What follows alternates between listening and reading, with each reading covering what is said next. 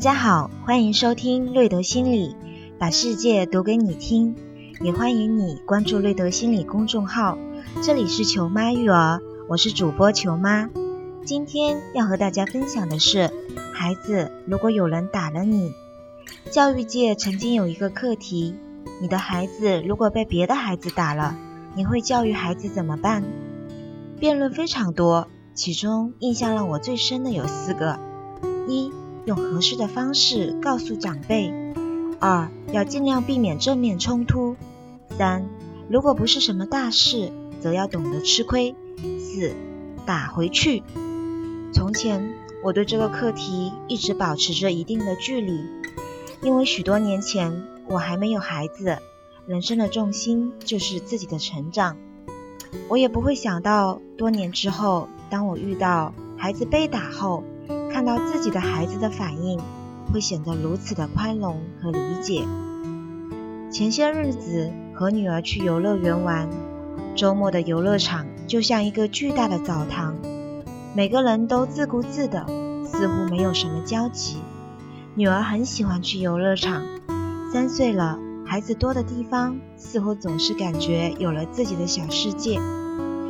玩得开心的时候，忽然一个男孩冲了过来。一把就夺过女儿手中的玩具，并狠狠地用手打了女儿的脸。我为什么觉得这是狠的？因为女儿的脸一下子瘪了过去。女儿没有哭，她比我的反应更加决断和直接。她伸手打了那个男孩，打在了那个男孩的手臂。男孩子开始大哭。我和女儿站在原地，女儿还是会胆小。不停地往我身上凑，但他知道我从来不会随意的批评他，犯错需要承担责任。女儿并不是主要的过错一方。男孩撒泼打滚躺在地上，我和女儿站在一边。我也是第一次看见这样的孩子。我一直觉得每一个孩子的模样就是原生家庭的教养。那种深刻的印记是怎么逃也逃不掉的。果然，他的母亲跑了过来，抱起儿子就说：“是不是妹妹打了你？是不是妹妹打了你？”那镜头，我恍惚间觉得自己在看电视剧。男孩子自然忘了自己伸手先打了我的女儿，只是一再的对他妈妈说：“妹妹打我。”他的母亲一边斜着眼。一边恶狠狠地对我说：“你得让你的女儿道歉。”而他似乎并没有看到女儿脸上还有他儿子浅浅的掌印。我觉得我有必要告诉他这个事情的过程。首先，你儿子先打了我女儿，而且打在脸上。你儿子手上的玩具就是从我女儿手上夺来的。第二。我女儿脸上还有你儿子的手印，你可以仔细看。第三，你儿子向我女儿道歉的话，我女儿也可以向你儿子道歉。那个家长斜了我一眼，抱着儿子就走。女儿看起来非常的高兴，这个大大咧咧的孩子啊，第一次搂着我又亲又抱。我知道女儿喜欢我的决定。说真的，这些年看了许多孩子伤害孩子的新闻。二零一五年的时候，有一个小学生因为被同桌欺负，同桌经常用笔戳他的手臂，还各种侮辱他，导致他神经衰弱，不敢去学校。最后严重到一听说上学就浑身发抖。欺负他的那个学生家长是学校的一个老师。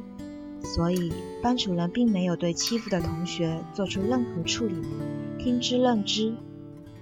一直到这件事被媒体爆出，才对欺负的同学进行管教。同样是2015年，那个时候曾经有一段视频在网上引发热议：高中女学生遭同学轮番施暴，不敢吱声。画面中，那个女生不断的被扇耳光。却一声不吭。我一直觉得性格的所有线索都可以追溯至童年。凯瑟琳曾经有一句话是：“为什么童年的记忆特别真切？那是因为他们是最初的人生体验，带着某种特殊的味道。一个人长大后的样子，或多或少是童年许多个瞬间堆积而成的。这件华丽的袍子充满着时间的狮子，它们牢牢地抓着，怎么也甩不掉。就像我常常在想的一句话。不伤人是一种教养，但不被别人伤害，则是一种气场。而这一点，或许从孩子开始面对这个世界的时候，就必须让他知道了。我婆婆曾经很奇怪地问我，在别人打了女儿之后，看到女儿冲过去还击，却不把她拉回来。我说，我相信一个孩子的判断，而事实也证明。在孩子的心中，永远是爱憎分明的。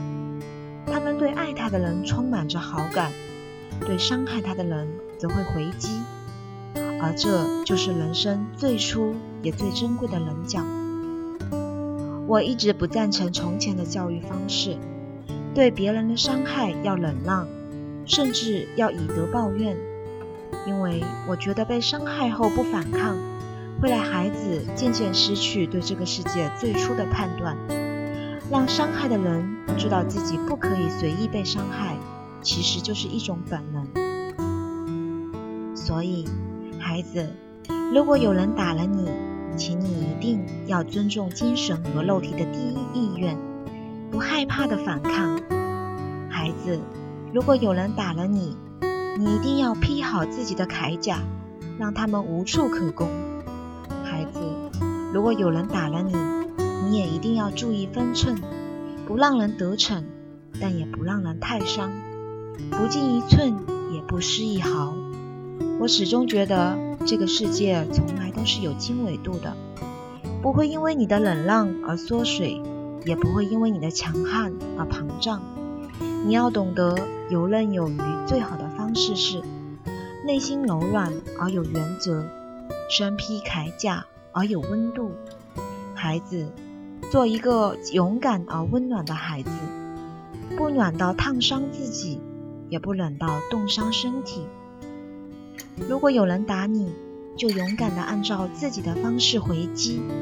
你的回击越掷地有声，你的未来更充满坦荡。没有人可以照顾你的一生，而你要学会爱着自己。从现在开始，好了，今天的节目就是这样，感谢你的收听。想了解更多，请关注瑞德心理公众号。这里是球妈育儿，我们下期节目再见。